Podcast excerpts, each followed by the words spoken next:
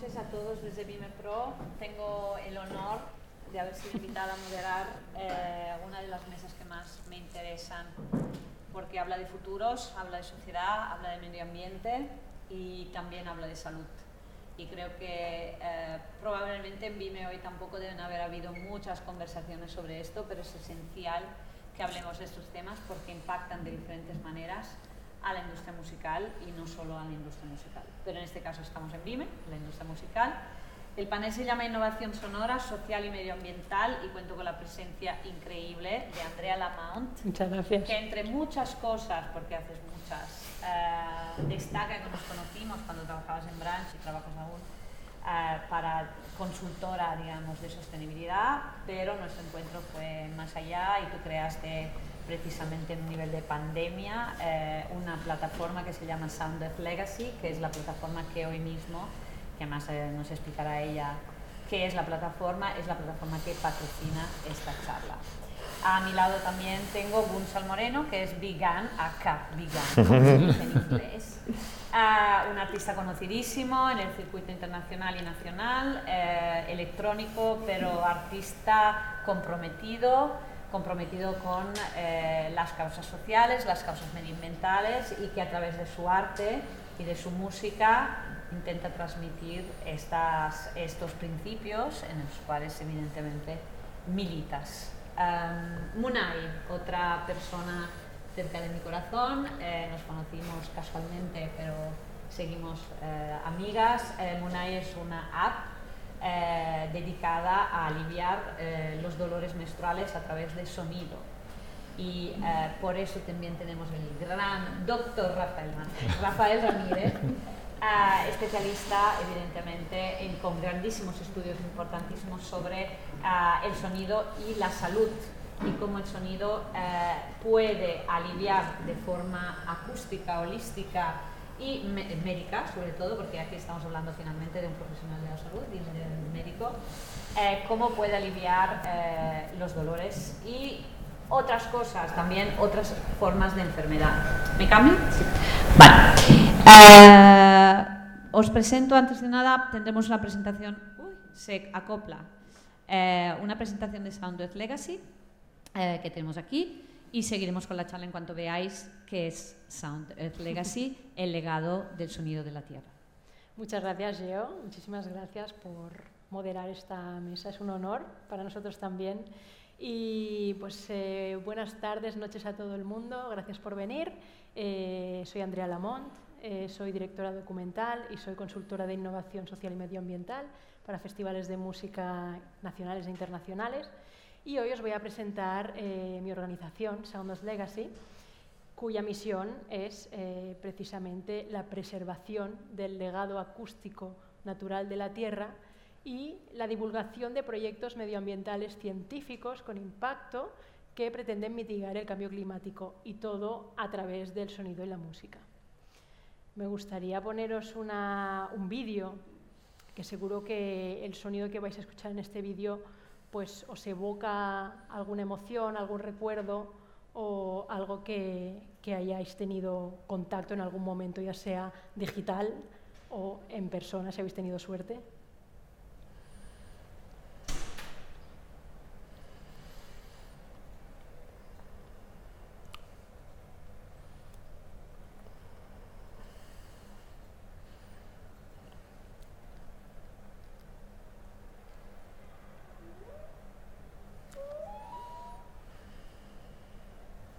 ¿Tenemos sonido, por favor?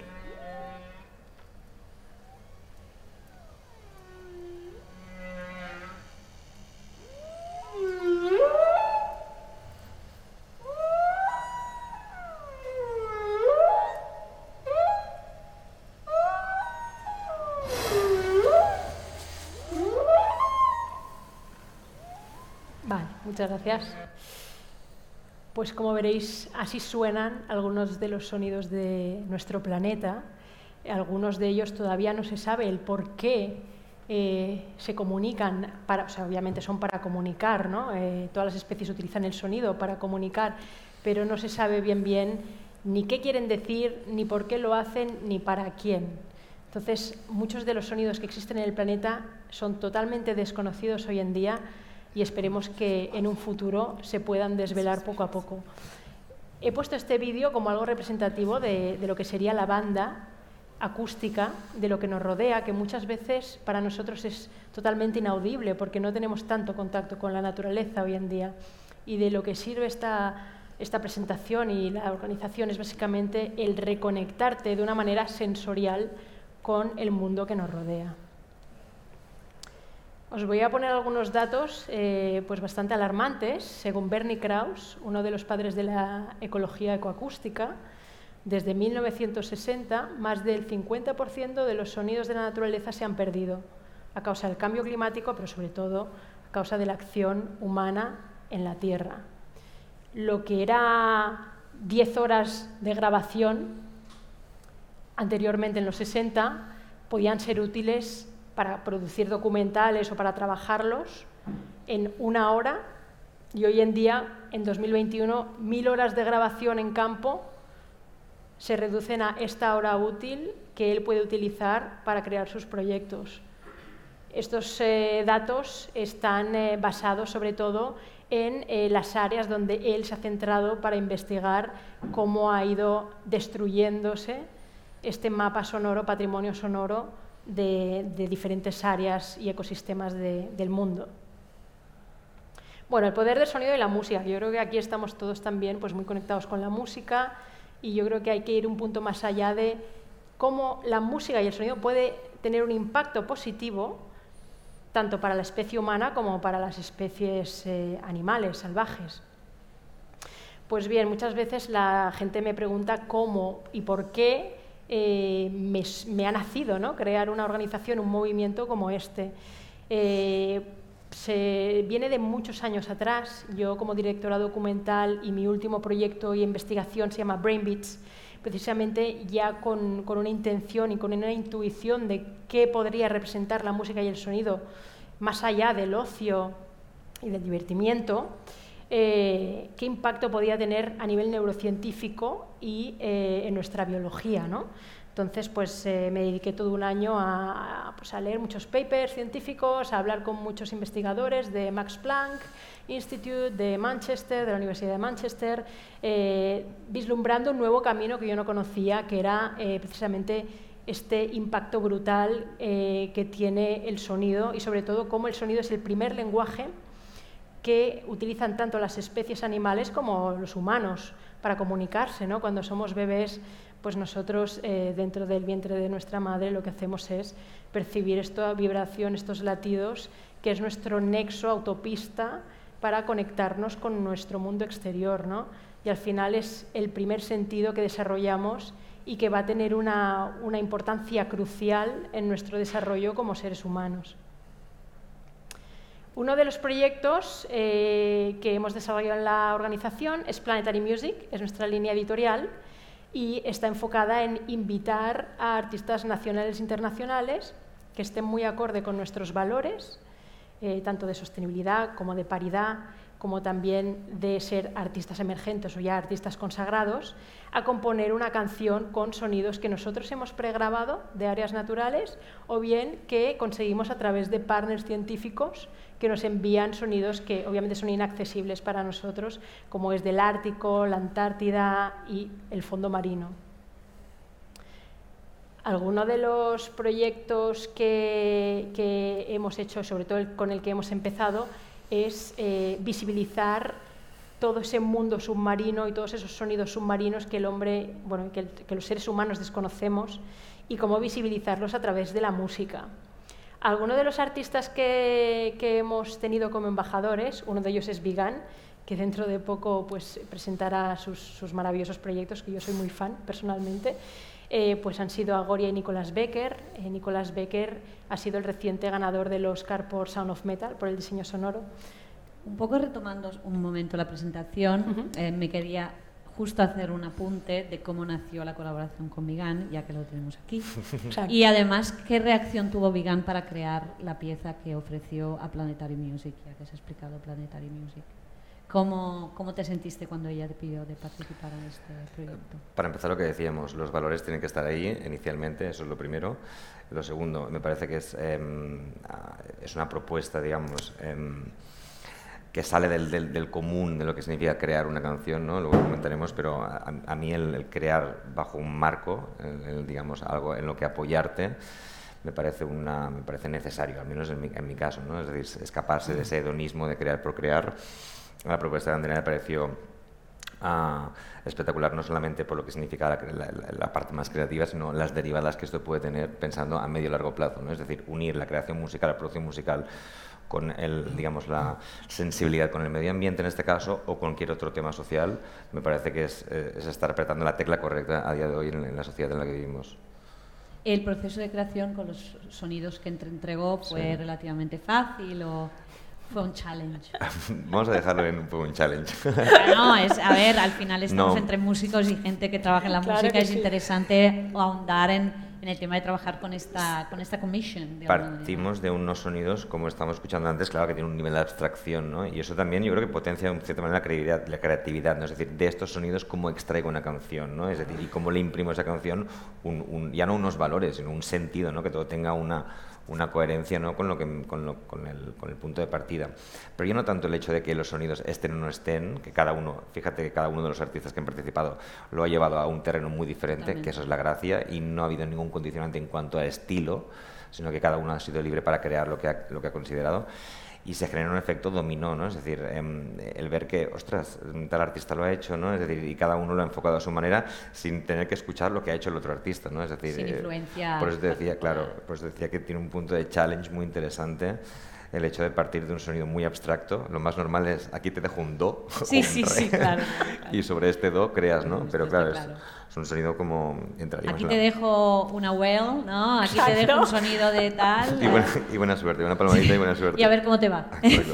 sí que, no, pero fue un, fue un bonito reto. Yo creo que, que es, un, es un proyecto eh, que tiene un recorrido eh, largo y tendido. Ya lo comentaremos pero sí, sí lo tiene. Bueno, nos gusta mucho el Planetary Music. Sí, Planetary sí. Music. Bueno, mil gracias.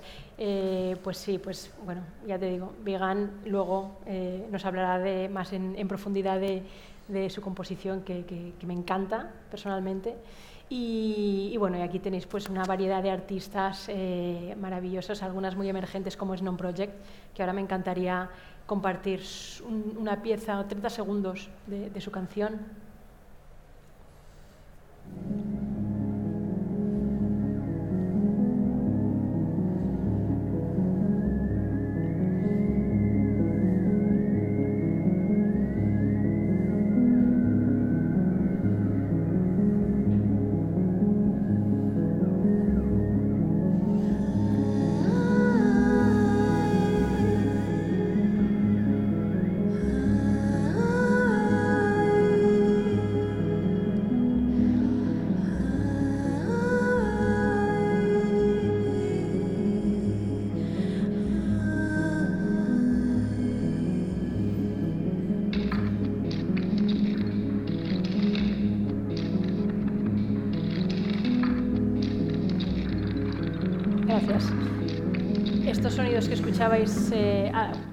Es verdad que no sé, eh, la canción en alto no, no, tiene tanto detalle ¿no? como con cascos o en casa, pero estos eh, pequeños fragmentos sonoros que escucháis al final eh, son pues, trozos de glacial derritiéndose, ¿no? amplificados y también hielo. Me gustaría compartir brevemente también el tema de Sao Poler, Ciclas.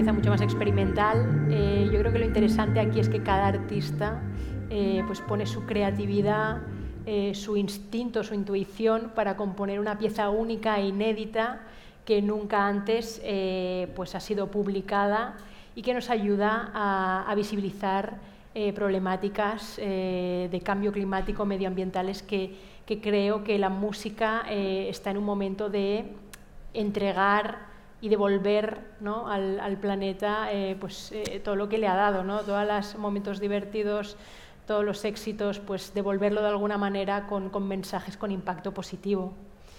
Eh, aquí brevemente hablaré de algunos proyectos con los que estamos trabajando. Eh, el bosque de coral negro de Lanzarote, a 80-100 metros de profundidad. Eh, estamos colaborando con científicos donde están haciendo un mapeo acústico de, de esta especie, muy única en el mundo. Y luego también la vaquita marina, que es este maravilloso animal que, que veis aquí, que es el mamífero en más peligro de extinción del mundo. Apenas quedan 10 especies y estamos a través de la música pues eh, apoyando eh, a, visibilizarlo ¿no? con composiciones musicales y con campañas que saldrán en 2022. Casi la mascota ¿no? de Planetary Music. Vaquita marina, hemos hablado mucho de la vaquita marina. Totalmente, la vaquita marina. Eh, no me alargaré mucho más. me gustaría remarcar el, poder que tiene el sonido y la música para eh, transmitir mensajes que tienen que, ser eh, pues, entendidos y comprometidos eh, por las personas, crear esa semillita para un cambio y un impacto positivo con, todo este planeta que nos hemos cargado, básicamente entre todos, algunos conscientes y otros inconscientemente. Y creo que los festivales y congresos y, eventos pues, tienen mucho que decir ¿no? de ese compromiso por hacer las cosas bien y por pues, reducir la huella todo lo que se pueda. Y para acabar, eh, me gustaría compartir un trozo de Noya, el próximo tema que vamos a lanzar en noviembre. Eduardo Nagoya es un compositor eh, de bandas sonoras de series como Versalles en Netflix. Ha trabajado también con directores franceses muy consagrados y bueno, nos ha regalado esta canción que para terminar la presentación, eh, en primicia la tenéis aquí.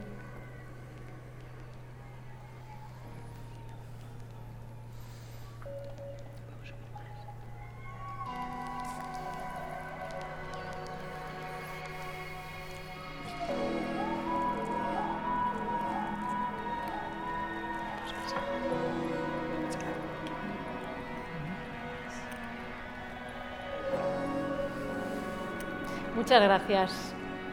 Gracias. A ver, partimos de esta presentación maravillosa de Sounders Legacy. Sounders Legacy es el legado del sonido de la Tierra. Y evidentemente cuando empezamos a trabajar hablamos mucho de esto. Eh, hay que saber que en otros países el sonido se protege y aquí no se protege en España. Uno de los trabajos que tú quieres hacer es también trabajar para que se realice, que se tiene que proteger el sonido eh, como tal, como, como, si fuera una especie, vaya, y que es muy importante que, que, se perpetúe y se, y se enseñe de alguna manera. ¿no? Y aquí venimos a, a la ciencia.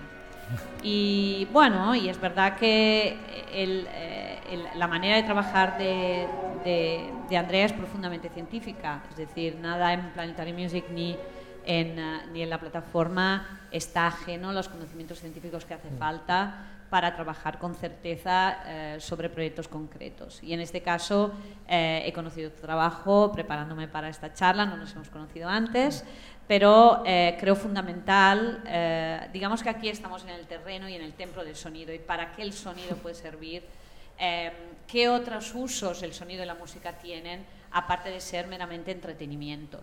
Y en este caso eh, está clarísimo que llegamos a ti, Rafael, gracias por venir. Um, un poco una bio tuya, así, introducción tuya, se agradecerá para entender cuál es tu, especialidad, pero aparte, en mi caso, por ejemplo, eh, la intriga y la emoción es que hemos trabajado como una de mucho tiempo sobre eh, los efectos ante el dolor de, del sonido y en tu caso creo que ya has llegado a estudios muy profundos sobre el impacto del sonido y la salud. Muchas gracias, primero que nada, eh, y gracias a Andrea y a todos los organizadores de haberme invitado. Mi, mi eh, background o mi antecedentes son diferentes a los probablemente de, que se acostumbran aquí. Soy matemático y luego también siempre he sido músico de amateur y he podido conjuntar estas dos áreas de usar inteligencia artificial, que son básicamente matemáticas, y con la música. En una de las ramas de investigación que seguimos en mi grupo de investigación, que es de la Universidad Pompeu Fabra en Barcelona, es cómo podemos usar la música para beneficiar a las personas. Entonces, no tengo que convencer a nadie, la música es buena para todos. El, tal vez tampoco tengo que convencer a nadie que no solamente es buena en el sentido genérico, sino que puede eh, tener beneficios muy, muy independientes al, a lo que uno espera en música. O sea, aprendes un instrumento musical, cuando, tocamos música nos beneficiamos más que cuando lo escuchamos, eh, porque hay muchas cosas que suceden en el cerebro.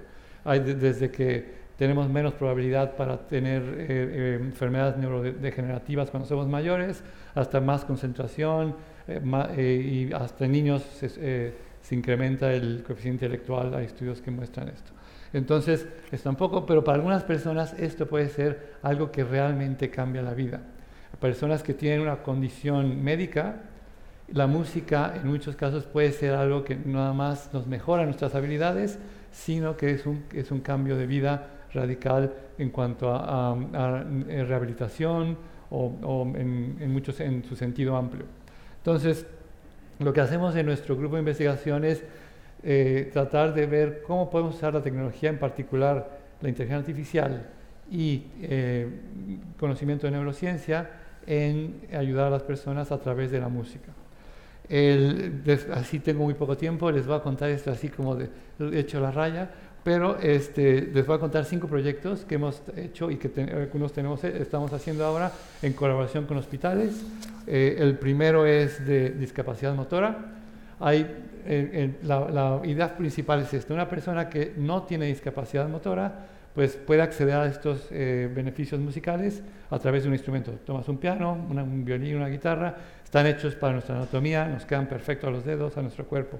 Cuando una persona tiene una discapacidad motora, este, este, esta liga o este puente se, se, rompe porque las habilidades que tiene una, una, persona con discapacidad motora no están adecuadas a lo que requiere un instrumento musical.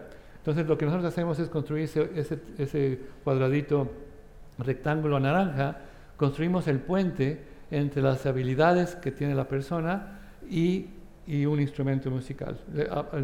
Tenemos lo mejor que puede hacer la persona, las habilidades que tenga, construimos eh, con sensores o con, eh, ahora verán, eh, captamos el movimiento y esto lo, lo traducimos a música.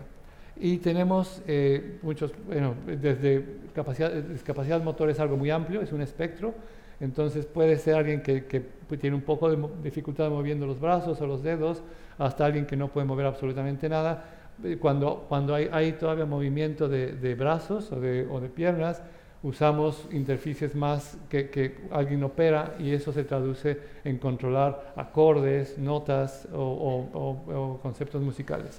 Por ejemplo, aquí esta persona tiene, tiene parálisis cerebral, y solamente puede coordinar movimiento en una dimensión a lo largo, entonces construimos algo que solamente eh, se mueve en, este, en esta dimensión y con esto puede controlar acordes y con un dedo puede hacer como si tocara la guitarra, en este caso está bien. El, hay casos, muchos de los, tenemos muchos usuarios que, que, no pueden controlar el movimiento, por pero lo que es muy bueno es que siempre, en general, bueno, no siempre, pero casi siempre tienen control de la mirada pueden dirigir, pueden decidir a dónde miran, o sea, los ojos los pueden dirigir. Y entonces tenemos un proyecto súper, casi súper, em, eh, eh, eh, que se ha difundido mucho en el mundo, que se llama iHarp, que es, la analogía es tener un piano que en lugar de, de accionar las teclas ah, con, los, con, las manos, al mirar la tecla, el, el sonido se produce. Entonces esto, esto con un eye tracker, te, te, lee dónde estás mirando, miras y las teclas están puestas en círculo y depende de dónde miras, en la tecla puede ser más fuerte o más débil, la, o sea, le das volumen. El, por ejemplo, o sea, esto ha sido exitoso, en una escuela de música en, en, en Cataluña, lo han hecho como un instrumento más, piano, violín eh, y lo demás, y iHarp. La gente que tiene discapacidad puede matricularse, estudiar con iHarp. Este es uno de nuestros primeros estudiantes, Joel, que tiene 10 años, y lo que hacemos es tratar de, de, hacer experiencia común. Ellos aprenden a tocar música con ese instrumento, el iHarp, y se les hace, se juntan con estudiantes de la escuela, en este caso, que, que, que no tienen discapacidad, que están tocando con un chelista, y, hacen conjuntos. hemos hecho proyectos que vamos más allá, tomamos un grupo de personas con parálisis cerebral que no puede accionar otro instrumento, se les da clases de música para que, para que aprendan a tocar con iHarp y luego con músicos profesionales o músicos em, em, em, estudiantes hacemos, hacemos conciertos. un concierto en el liceo, en, el, en, el, en un, los teatros principales de Barcelona, que es el teatro, un teatro muy bonito, que está Joel otra vez eh, tocando con, con, un grupo de músicos profesionales en, un evento para, para, recaudar fondos, de no me acuerdo qué. Entonces, segundo, voy rapidísimo, al final si quieren preguntar, preguntar algo. Ictus, el ictus es, es un, hay, hay, mucha incidencia de ictus en el mundo y en España en particular, gente que pierde la, la, movilidad de un lado del cuerpo, la mano, y entonces lo que hemos hecho es eh, construir una, interficie, bueno, usando un sensor que, detecta la posición en el espacio y también detecta la activación muscular de, de, donde se ponga, es, una, como una pulsera, entonces detectamos esto y con esto lo, hacemos que toque. Eh, que toquen música a través de esto. Y, la rehabilitación, por ejemplo, lo que esta persona está viendo la pantalla que en la, transparencia anterior y, con, con, otras, con musicoterapeutas o con otras personas puede tocar música eh, en conjunto. Y él, eh, puedes hacerlo siguiendo una partitura de las pelotitas que iban cayendo, las tiene que atrapar o puede tocar libremente lo que quiera. Eh, esto, hemos hecho estudios y lo interesante es que la gente no solamente es hacer rehabilitación más divertida es mucho más eficiente. Hemos hecho estudios comparativos entre gente que, un grupo de control que hace, que, se rehabilita con fisioterapia tradicional y otro grupo que, se, tiene una parte de sus rehabilitaciones con, con, música y hay eh, eh, diferencias eh, significativas que se recuperan más los que usan música. Esto no está basado en cosas del cerebro, la parte del, auditiva está muy interconectada con la parte motora. ¿no? Es, por eso cuando vamos a un lugar y suena la música, nos movemos casi sin, inconscientemente porque están muy ligadas y entonces es mucho más fácil accionar la parte motora del cerebro a través de la parte auditiva que poniendo pelotitas en una caja. El tercero, el de, depresión. Hemos hecho también, eh, la idea es muy sencilla, ah, la depresión en muchos casos es un patrón anormal de actividad en el cerebro y lo que hacemos es tratar de, propiciar un patrón que beneficie a la falta de depresión y eh, lo hacemos de tal manera que la persona escucha su, básicamente su activación cerebral y trata de forzarla para que sea activación eh, eh, beneficiosa. Lo que hace es que escuchas, a música, escuchas música, puede ser música de CDs, tu música favorita, y lo que haces con, el, con tu activación cerebral es cambiar la expresividad de, tu, de, de lo que suena. Aquí casi no se oye, pero a la persona se le pide que, que haga la, música sonar más, más eh, triste. Entonces, cambiando su estado emocional, es capaz de modificar, casi no sé, pero se, modificar el, el, la, la, expresión en la música. Cambiamos el tempo, la dinámica y, y articulaciones, y entonces uno puede modificar esto. Después de hacerlo mucho tiempo, lo que sucede es que estás forzando tu cerebro a tener un patrón de actividad que, hace nuevas ligas, el cerebro va cambiando todo el tiempo y al término del tratamiento los, los cambios son permanentes, al menos por un tiempo, por un tiempo largo. Eh, eh, bueno, y resultados buenos, créanme, si no, eh, hay artículos, si están interesados en leer más en detalle, les digo cuál. Cuarto, cáncer, hemos, tenemos proyectos con, el, con, el, con hospitales, con, con el, el Departamento de Oncología, Normalmente tenemos muchos proyectos con cáncer terminal, desafortunadamente no podemos hacer nada por, eh, curar o mejorar la salud de esas personas, pero podemos mejorar la calidad de vida al final de sus vidas. Y lo que hacemos es dar musicoterapia, eh, este es, este por ejemplo una sesión de musicoterapia, y medimos la señal cerebral, esto es como para cuantificar el efecto de la música en estos pacientes y mientras están recibiendo la musicoterapia, eh, grabamos la señal cerebral y luego analizamos qué impacto, y esto es para entender qué partes de la música o qué intervenciones de, diferente tipo son las más adecuadas para diferentes personas eh, con diferentes backgrounds y diferentes eh, historiales médicos. Los resultados son también muy buenos. En general, la, la, cosa es que mejoran muchísimo. Esas personas están en un estado de poca excitación y, muy mucha negatividad, al término del estudio todos significativamente están más eh, eh, de, eh, del lado positivo y un poco más excitados. El último, y voy así como a 10 por hora, eh, no sé si voy a... Lento, Voy ¿no? controlando. La policía está aquí. Muy bien. Ah, con- con, eh, eh, hemos hecho eh, trabajo con niños con autismo. Como saben, eh, con, con niños, los niños con autismo tienen dificultad, bueno, las personas con autismo tienen dificultad en procesar las emociones, sobre todo de las otras personas, y una característica que tienen es que para ellos es muy difícil decodificar las emociones en los rostros faciales. No se, pueden dar, no se dan cuenta, no pueden distinguir si una persona está triste, enojada, contenta, o, no pueden distinguirlo. Y esto es un problema social porque para nosotros es muy natural y nos damos cuenta y, vamos interactuando socialmente, pero si tuviéramos esa, esa barrera es muy complicado interactuar, no sabes qué está pasando en la otra persona. Entonces lo que hacemos es usar música para tratar de, como esta, otra cosa que decir, la- las personas con autismo no tienen en general ningún problema en procesamiento de la música. Hay autistas muy famosos como Mozart, el caso típico, que, son, que, que tienen la parte musical muy desarrollada. Entonces, usar este recurso de la música para tratar de que, de que puedan comprender o identificar emociones en rostros faciales y en situaciones de contexto, lo que hacemos es, bueno, eh, eh, poner la música con, el, con, con imagen correcta, con, eh, con la eh, eh, correspondiente, y después de quitar la imagen, ver si mejoran o no en, en reconocer emociones. Y pasa eso. Pasa que, por ejemplo, en este estudio con niños de, eran de, de, de 9 a 13 años, empezaban fallando, cuando le preguntabas qué emoción ves en esta cara, eh, fallaban más de la mitad de las respuestas, bueno, no, no, no, no sabían cuál era, y al final del estudio tenían 70, y no me acuerdo, ahí dice 71, o sea, algo así, que, que es muy semejante a los ni- niños neurotípicos que con el mismo estímulos tenían como 80 o 75% de, de, de, em, de precisión.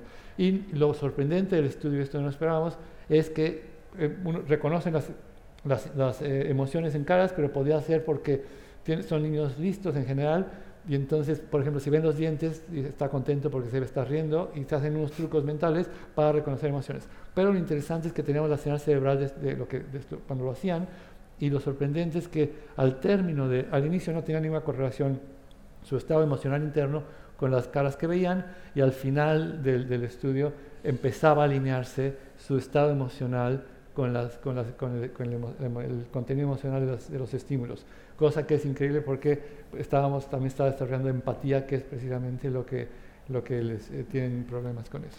Y con eso me despido. Hay algunas este, referencias, si alguien quiere leer los artículos, los detalles, o pregúnteme. Bueno, yo lo he googleado y estás muy presente, con lo cual eh, también es más fácil para la, para la gente moderna. eh, una alegría sentir tantos mensajes positivos y tantos trabajos positivos para enfermedades y para situaciones tan específicas y tan a veces olvidadas.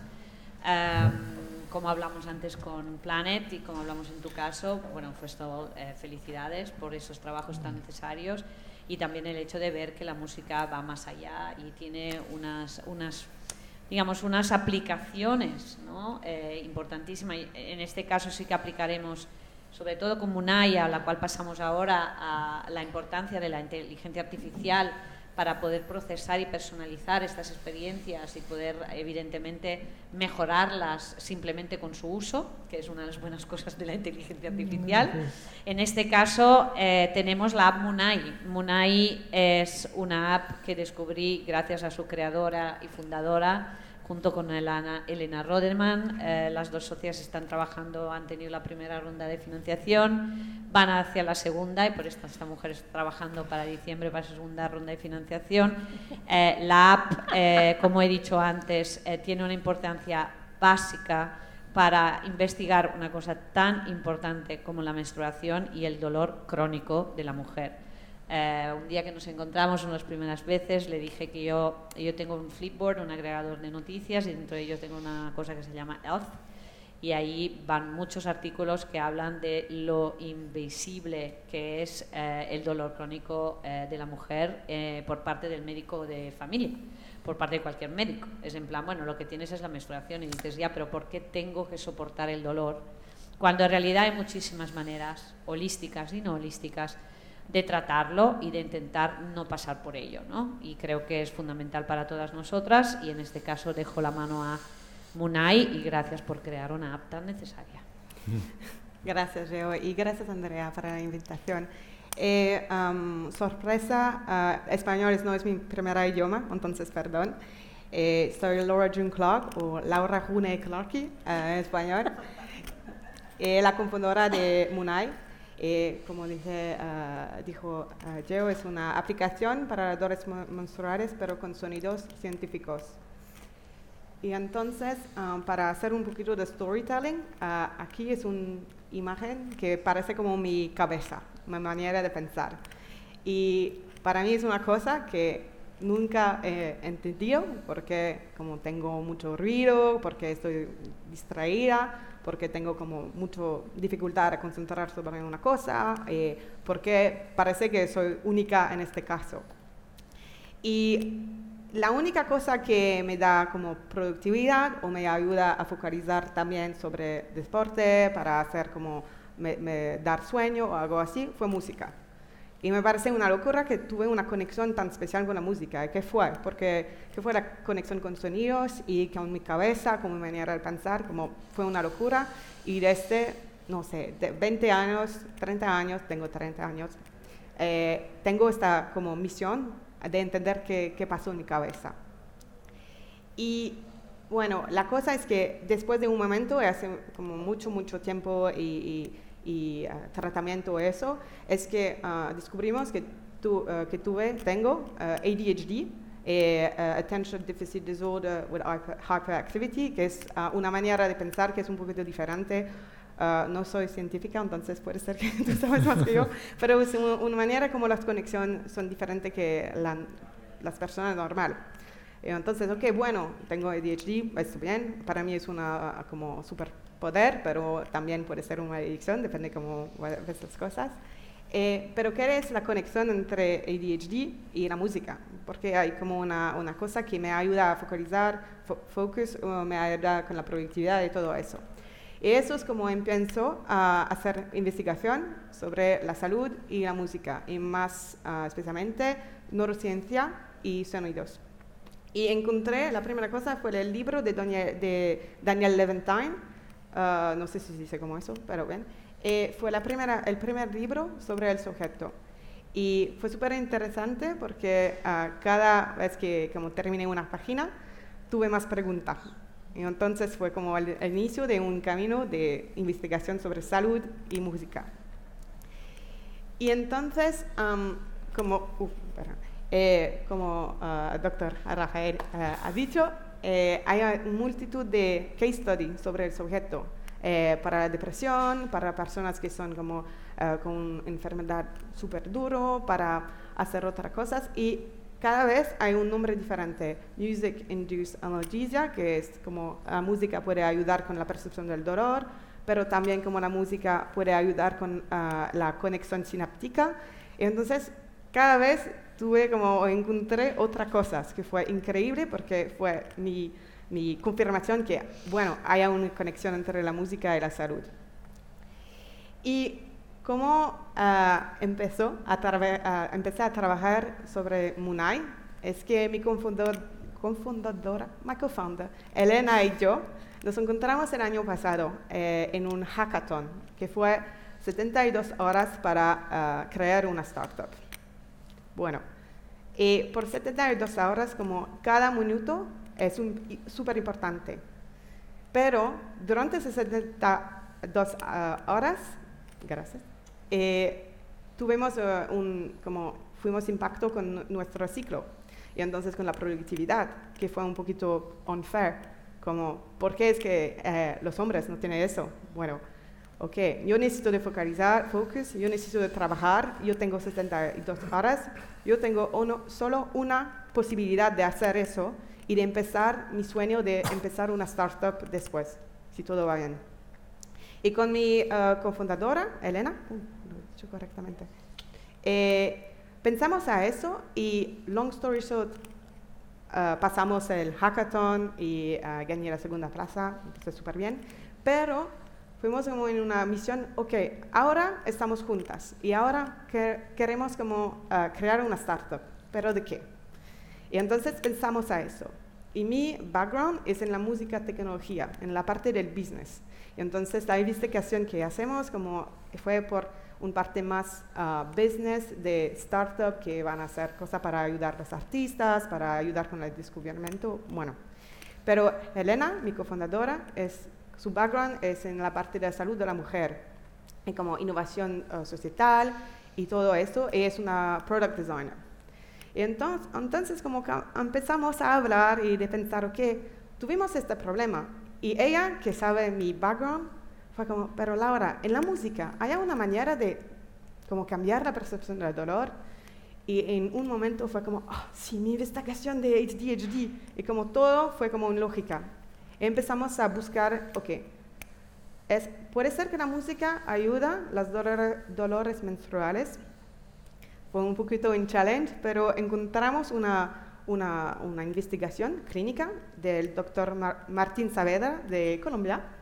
Eh, que fue la primera persona que nos ayudamos a empezar la, la, investigación, investigación por la startup. De este momento empezamos también a hablar con mujeres para saber, ok, bueno, claro, la frustración número uno es el dolor, pero ¿qué más? Y el otro dolor o frustración fue la ausencia de uh, solución que son no química, que no afecta nuestro uh, cuerpo o eh, salud mental también. Y entonces con las dos informaciones empezamos a crear un prototipo y eso es como ah, empezamos a trabajar sobre Munai.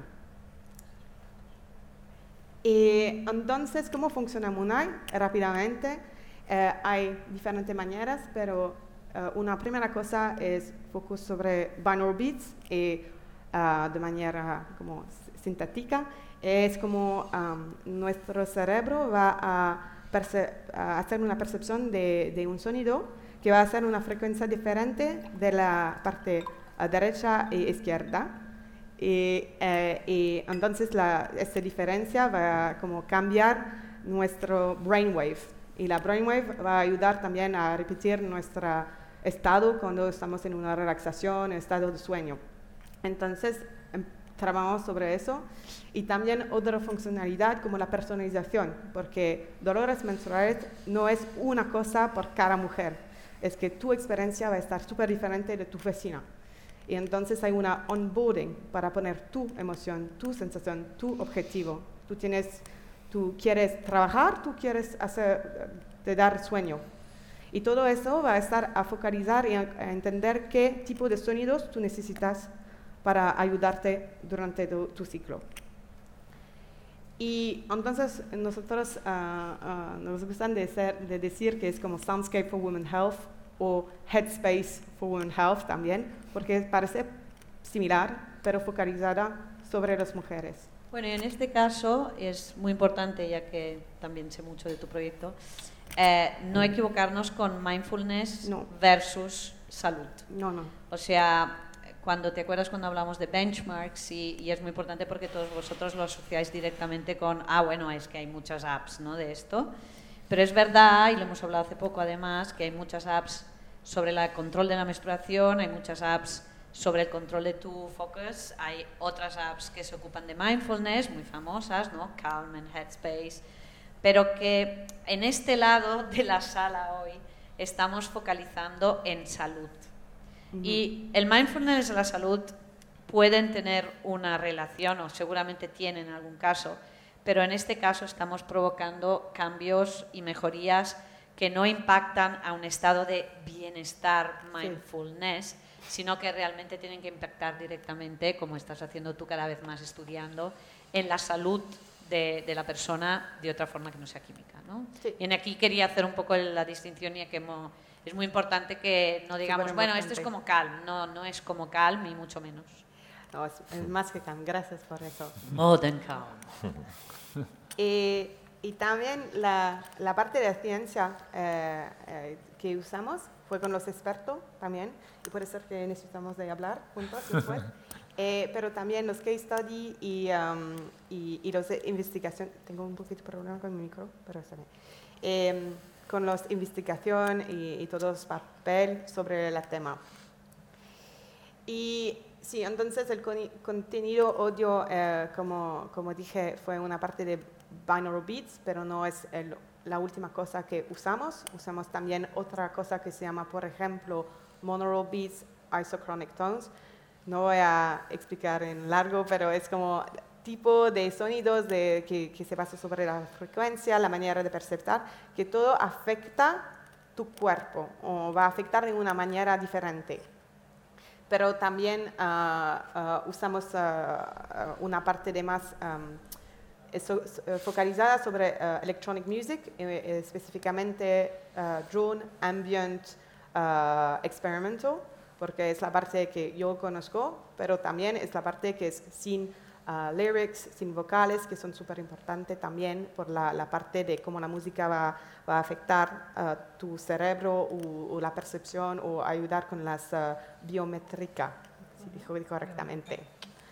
Y al final, sí, ¿cómo funciona? Como hay muy, múltiples cosas, pero primera cosa obviamente es la distracción. Cuando tú tienes dolor, tú vas a escuchar música, la distracción va como a ayudarte a no focalizar sobre el dolor. Y un tema súper neurocientífico sobre cómo si tú vas a esperar el dolor va a estar más intenso. Entonces intentamos de, de, de, hacer una un distancia con eso. Una otra parte es brainwave entrainment, es que dije con la parte de frecuencia que vamos a hijack tu cerebro a pensar que está en un estado relajado. Y la tercera cosa, sí, bueno, ver correctamente. Sí, es biométrica. Entonces, por ejemplo, hay elementos en los sonidos que va a influenciar, influenciar uh, tu cuerpo con BPM, beats per minute, si está cerca de 60, uh, 60 perdón, eh, es similar al heartbeat. Y entonces, obviamente, tu respiración va a cambiar. Y si tú vas a cambiar tu respiración, tu nivel, nivel de oxígeno va a, a cambiar. Una parte francesa que, que, que, se añadí. Eh, el oxígeno. oxígeno va a cambiar, pero también tu sangre uh, va a estar mejor y a circular mejor en tu cuerpo. Y cuando tu sangre circula, circula mejor en tu cuerpo, va a ayudar con los dolores menstruales, porque son conectados. Entonces, hay como multitud de parte de elementos en los sonidos que puedes estar afectado con la manera como, como tú vas a construir y producir. Tengo que wrap sí, up, pero porque nos toca vegan, sí. dime. No, no. ¿Ahí eh, al final? Bueno, la solo parte fue la introducción de, la, de los uh, productores eh, de la parte del de, de equipo sonidos con quien trabajamos en la parte de París y Barcelona y el impacto que lo que hacemos eh, va a estar sobre eh, la industria de la música. Bueno, lo más importante creo del discurso, porque además ahora vamos al músico y volvemos a la música tal como, como se habla, ¿no? Y yo antes hablamos con Rafael y, y creo que era muy interesante eh, determinar, para mí la música no, no, o sea, aquí estamos en el paraíso de la industria musical, hablar de industria musical hace que la música se convierta en un asset, es decir, una cosa que se negocia, se intercambia, le damos un valor económico, sirve para el trabajo. En esta mesa estamos de alguna manera recuperando la terminología de música como sonido y como sonido que además es expresión humana, expresión terrestre, natural y que se reproduce en nosotros de forma natural. Yo es decir, ahora os canto y bueno, la realidad es que soy bastante afinada y podríamos decir que he hecho música sin tener que pensar si eh, es, algo improvisado y os puede afectar de una manera o de otra. Lo que estamos analizando aquí es que ahora me pusiera a cantar, cada parte de vuestro cerebro tendría una reacción diferente, dependiendo de cómo canto y cómo lo hago, te, os sentirías de una manera o de otra. Y si tuviéramos además una máquina que nos utilizara como inteligencia artificial, nos diría cada uno de vosotros qué reacción tiene en el cerebro para ayudarnos a entender cuáles son los sonidos que vosotros os gusten más. Esperemos que esto no se convierta en un algoritmo de salud un poco demasiado técnico, pero es verdad que la inteligencia artificial, de la cual yo soy muy fan, sirve también para cosas muy positivas. Pero lo que más me ha quedado para hacer el puente entre Monay y el señor Vigan es, um, es una cosa que me impactó de tu web y que ella ha dicho que es géneros musicales. Y tú vas en tu web eh, la he visitado hoy, la he visitado ayer. Bueno, a ver, nos conocemos de otras cosas, pero no sé, naturalmente en las webs no voy mucho, pero finalmente vas a la web de él y tienes un menú de géneros musicales la segunda parte, la cual dices un poco todos los géneros y los palos que tocas, supongo, ¿no? Y me impactó, me impactó que fuera una, como una especie de menú determinado que indicaba un poco lo que estás haciendo, por dónde va, qué géneros tocas, hasta, un poco reductivo quizás a veces, porque es muy difícil determinarte o, nominarte, ¿no? Pero sí que ayuda a entender a alguien que quiere descubrirte a ti lo que se siente más cercano a nivel musical, ¿no? Eh, es curioso, sí, lo que comentas. Bueno, es mi impacto, lo quería hablar contigo para poder hacer un poco de transacción, transacción entre ellos y vosotros. Claro, según se mire, eh, una cosa es em, la producción musical eh, a día de hoy, todo se te obliga a, estar, a, etiquetarte, ¿no? es decir, ¿qué, qué haces? ¿Qué, en, qué, ¿En qué género estás? ¿no?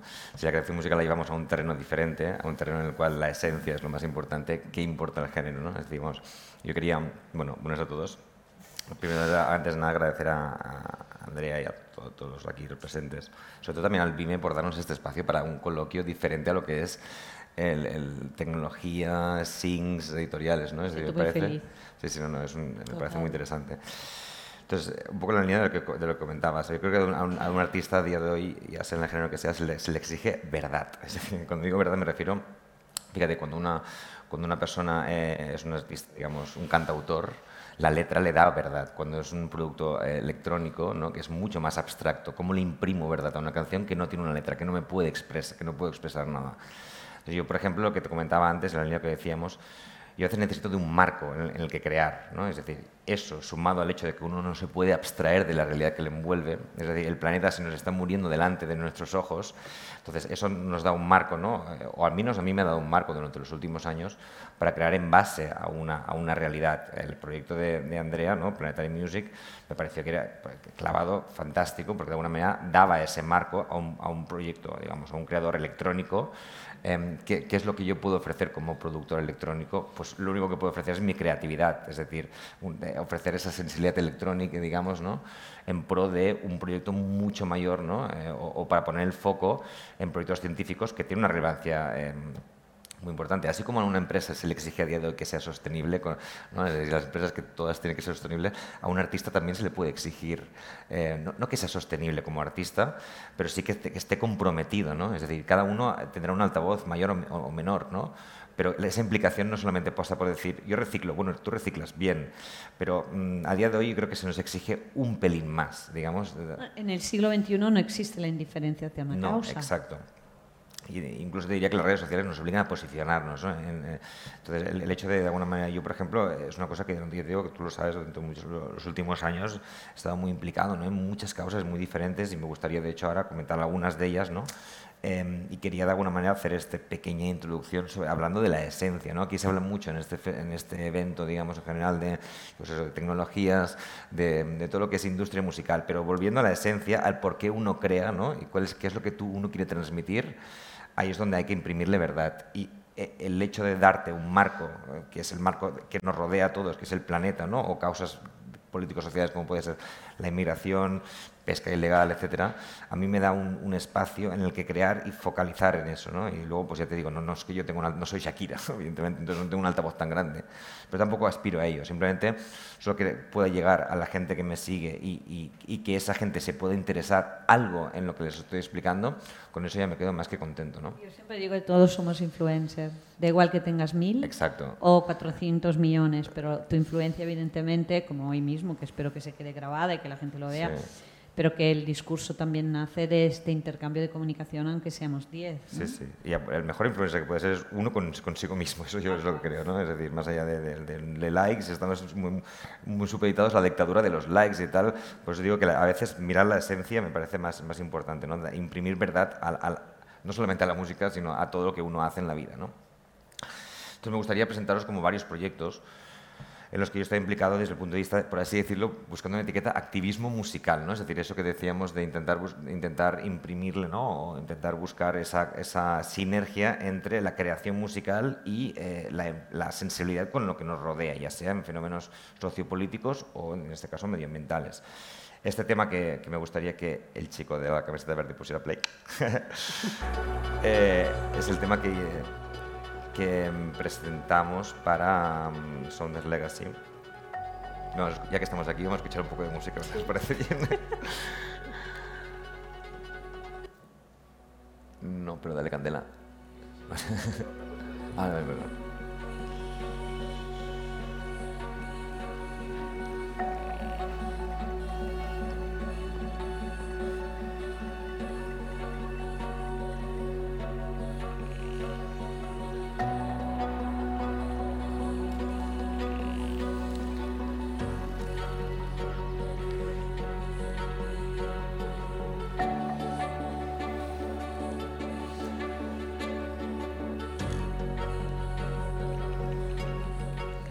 Proyecto un poco lo que os comentaba antes, de nuevo volviendo al, prisma del, productor musical, ¿no? del creador, em, claro, el hecho de que em, veas que otros productos, que hablamos antes de, por ejemplo, em, llevado a otro terreno, ¿no? el beneficio económico que esto supone. A día de hoy, voy a decir una cosa que no es políticamente correcta, pero la música no vale nada, es decir, esa es la realidad. La música va, a generar beneficios por otras vías que no sea vender, es decir, pensar que uno va, eh, yo estoy ofreciendo eh, lo, que lo que decía antes, esa creatividad, es decir, yo estoy ofreciendo este tema casi de manera totalmente altruista, no porque de alguna manera em, quiera sacar un beneficio, sino porque el beneficio lo voy a sacar de manera totalmente indirecta, periférica, y eso a mí me parece mucho más rico.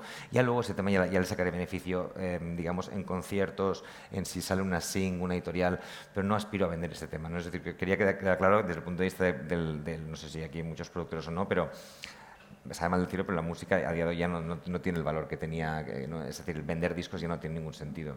Pues el valor periférico que le podemos dar eh, vistiendo a esa música con un discurso me parece mucho más rico a día de hoy que no el valor monetario que se le pueda sacar a un tema que va a ser, nos va a dar para tomar un café mm, y poca cosa más, ¿no? Incluso artistas de, de, muchos, de muchísimo nivel. Si puedes poner el, tema 2, ¿vale? Os, voy a hablar ahora de un proyecto que, en el cual estoy, estoy, implicado el año pasado, que aúna todos los ingredientes de los que estamos hablando en este coloquio, ¿no? Digamos, esa esa colaboración entre, em, entre digamos, un em, proyecto que, tiene una carga social, política y la creación musical. Hay un periodista que se llama Ian Urbina, que, es que ganó un premio Pulitzer hace unos, años, que em, ha impulsado una, una, investigación, digamos, de, a seis años vistas, una señora investigación sobre los desmanes y las ilegalidades que, ocurren en alta mar, allí donde no llega la legislación, em, digamos, fijaros que a una, cierta, eh, totalmente, hablamos de esclavitud de personas, pesca ilegal. No os podéis imaginar la, de pescado que coméis a diario, que, está pescado de manera ilegal. ¿no? Os hablo de cosas también positivas, ¿no? es decir, eh, eh, países que nos, parecen desarrollados, como puede ser Japón o Noruega, los auténticos desastres ecológicos que generan extrayendo petróleo o, matando ballenas en, lo que es la, la zona antártica. ¿no? Entonces este proyecto lo que hizo es, ah, vale, quiero denunciar, tengo, tengo, esta, carga de esta, esta, investigación, quiero denunciarla. ¿Cómo puedo hacerlo? Bueno, pues escribo un libro, se llama The Outlaw Ocean. Este libro hay dos maneras de hacerlo. Pues voy a Amazon y lo vendo. Bien, hasta ahí tú tendrás un techo de cristal, digamos, podrás llegar hasta un cierto nicho de mercado.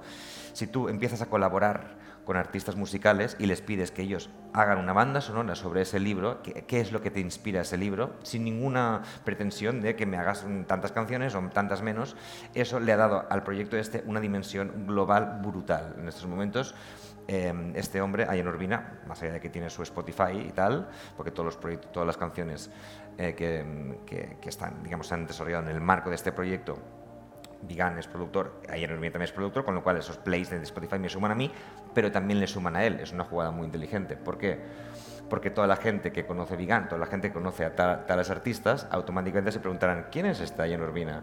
Van a su Spotify y el Spotify les está dando esa... Mm, siempre que pienso que es la sostenibilidad de la industria en el sentido más horizontal del término, ¿no? Donde entiendes que la circularidad, en este caso la palabra circularidad se aplica en esto. Se aplica en el, el hecho de que sumando fuerzas llegas a los resultados con los cuales hubieras tenido antes, eh, estando individualmente luchando contra las plataformas de, streaming. Y aquí entramos en un factor innovación, innovación en el formato, innovación en la manera de presentar, ¿no? Digamos, pues, o sea, me, me, parece un proyecto muy interesante, igual que el de, digamos, Planetary Music, por la manera como estamos presentando una pieza musical. No es común presentarla de esta manera, ¿no? En ese, en ese marco. Otro proyecto el que me, que me impliqué, os voy a hablar ya de dos y nos, nos podemos ir a descansar, ¿vale? Porque ya voy viendo el reloj que nos estamos pasando. No, no, no, nos quedan cuatro, un poco Vale, simplemente os voy a hablar de dos proyectos. Uno, eh, el, un anterior disco que saqué, am, que es un disco que a mí me parece muy especial, al menos a mí me, me supuso una implicación eh, personal y emocional muy importante. Era un disco en el cual, era, digamos, en el 2016 hubo un fenómeno migratorio desde, eh, digamos, desde África a España brutal. La gente se nos estaba muriendo en el Mediterráneo y decidimos denunciarlo. ¿Cómo decidimos denunciarlo? Haciendo, digamos, creando un disco audiovisual. Es un disco en el cual tienes una serie de canciones y esas canciones además tienen un, eh, les corresponde un capítulo visual de una película que tú puedes presentar en un directo, tanto en un festival de cine como en un festival de música, donde sea, y esa película, esa historia visual narra la historia real de una chica a la que entrevistamos, que la, conocemos, que emprendió un viaje desde Namibia. Entonces, las canciones en realidad eran los sitios donde ella había parado ¿no? durante todo el recorrido y llegó a Barcelona y la captaron en unas redes de prostitución, digamos, eh, eso no- nos daba, lo que, lo que te decía antes, nos daba una verdad, nos, nos, nos da igual si hay letra o no hay letra en el disco, pero nos daba una historia a la que agarrarnos y una historia que contar, y contarla de manera, eh, casi te diría, original, en un directo, ¿no? no, es decir, es como un disco película, ¿no? es decir, lo que te decía de los formatos, ¿no? es decir, el, el, el jugar con, el darle una vuelta un poco al, al mercado de la música significa innovar, justamente buscar nuevos formatos que... o- Pero es que es increíble. O sea, es increíble que además estemos hablando de nuevos formatos, de los cuales evidentemente yo creo que todos acabaremos con un metaverso, Sí. porque será natural y será un ambiente digital en el cual todos nos encontraremos y yo estoy muy a favor. Pero es verdad que es increíble que estamos hablando de industria musical y estamos hablando de música cuando los formatos son de lo más básico y más aburrido y más, Sí. y más digamos, es casi hablar de, de, de- en, en todo yo pienso y lo hablo y, y estoy muy feliz de, de escuchar lo que dices porque el siglo XXI nos ha abierto esa libertad de dejar de encerrarnos en formatos Claro. eh, pregrabados, ¿no? De alguna manera, Sí, sí. en nuestra mente. Mira, te, te pongo, te pongo otro ejemplo, ya muy, digamos, más desde el punto de vista técnico-creativo, ¿no? Es decir, en vez de ir a buscar una librería de muestras, de estas que son todas de plástico, cuando digo de plástico me refiero a que son todos, digamos, en batería, tal y cual, ostras, empezar una canción con un sonido de ballena me da una, me da una alegría, a mí me da una riqueza, ¿me entiendes? ¿no? Es decir, es, es es cambiar totalmente, el es darle la vuelta, es cambiar el paradigma completamente a lo que significa inspirarte con, en vez de un sonido de guitarrita, pues un sonido de ballena. ¿Qué nos da esto, no? No, em, y la manera Nos como saca de la caja. nos ¿no? saca del es que exacto es out of the box completamente no Totalmente. O sea, y esa, y esa disrupción que creo que es importante, porque para mí nació, o sea, con ella, que con ella a nivel de entender que los sonidos eh, que nos están enseñando y que nos están pregrabando en GarageBand y con Sí. el- y además, bueno, sin hablar del vocoder y todo esto, es decir, toda esa transformación electrónica debe haber debe haber servido de algo, no solo para volver atrás, sino para ir hacia adelante. Hacia con la- adelante, exacto, claro. porque todos nosotros tenemos un background profundamente electrónico y yo creo en la electrónica por ese principio de libertad de acción, Claro. ¿no? A la bueno, a ver, tenemos tantos ejemplos. que sí sí no había muchísimos no Y claro yo de alguna manera estos que os comentaba son los ejemplos que yo he vivido no pero claro estirando el hilo encontraríamos miles de ejemplos no antes me comentabas no digamos eh, y- y- uno porque estamos hablando de me- medio ambiente no pero se puede llevar a muchos terrenos no es decir yo este libro me- os lo recomiendo si no lo habéis leído es un libro que que a mí me abrió los ojos en, a a muchos niveles en, en, ¿no? en, en ese gran desconocido que es el océano, ¿no? el mar, ¿no? que lo vemos, sobre todo los que vivimos en Barcelona o en Bilbao, lo tenemos delante todo el día, pero no nos preguntamos qué está pasando aquí constantemente a diario. Y no solamente son historias eh, dramáticas, ¿no? hay una historia muy bonita, pequeña anécdota, es una historia de una, de una colectiva que se llama Woman on Waves, que es una, una doctora que se aprovecha de que en las, en las aguas internacionales no hay ley, entonces en países donde no se puede abortar, ella llega con un velero, atraca, se, se sube una serie de mujeres y se las lleva a alta mar donde no, donde no hay la legislación. En México, por ejemplo, una mujer que quiere abortar no puede abortar en México, pero si la llevo a alta mar, ahí sí que puede abortar. Tiene una clínica dentro de la... Son historias, son historias bonitas en realidad, Increíbles. ¿sí, no? Em, y ya por Estamos último... casi, sí. Sí, ya por último quería, este sí que me gustaría, bueno, simplemente esto ya de cara al futuro, digamos, una- un proyecto que estamos preparando que espero que lo veáis en breve en las pantallas, ¿vale? Se llama The Will, es el último vídeo ya, sí. Es un proyecto en el cual yo estoy muy implicado ahora y, y me gustaría que, bueno, os hago una pequeña, ya que estamos, ¿no? una pequeña introducción. Yo, estoy, tengo una, tengo, co- co- coordino una, una ONG que se llama Casa Nostra, Casa Vostra, que es una ONG de, Barcelona que, es- eh, que, digamos que focaliza en el fenómeno de la, migración. Hemos estado durante los últimos cinco años viajando a todos los focos donde a día de hoy, desde Siria, Afganistán, Senegal, y a captar historias reales. Es decir, eh, vamos, estamos preparando un documental que se presentará en breve. eh, junto con Ron Wagensberg, que es diputado en el Parlamento de Cataluña, ¿vale? Entonces, en este documental em, lo que vamos a, a, eh, explicar, digamos, aparte, digamos, a partir, partiendo de una historia local, de una historia de una familia, ¿no? de, de un niño que tuvo que emprender un viaje, explicar un fenómeno global como es los fenómenos migratorios, ¿no? es decir, cómo eh, a día de hoy eh, hemos marcado unas líneas totalmente ficticias en los mapas y eso rompe familias, rompe vidas, está, es uno de, los, de, los, eh, de, la- de las lacras que, que nos acompañan eh, a día de hoy en la, en la sociedad actual, más allá de temas ambientales que también. ¿no? Bueno, nos gustaría que el mapa mundi fuera solo uno y que fuera todo verde. Por ejemplo, sí. Ojalá, ojalá. Ya pero para bueno. hacer un resumen, digamos, de hoy, ¿no? Eh, the planet is green, should be green, it's without borders. mensaje positivista y optimista eh, de cara al futuro. Pero bueno, y nada, espero que os haya interesado a todos. Muchas gracias a todos por participar en una sesión muy especial, muy emocional para mí, tengo que decir. Mm, Nunca se deja de aprender y no dejéis nunca de aprender. Muchas gracias.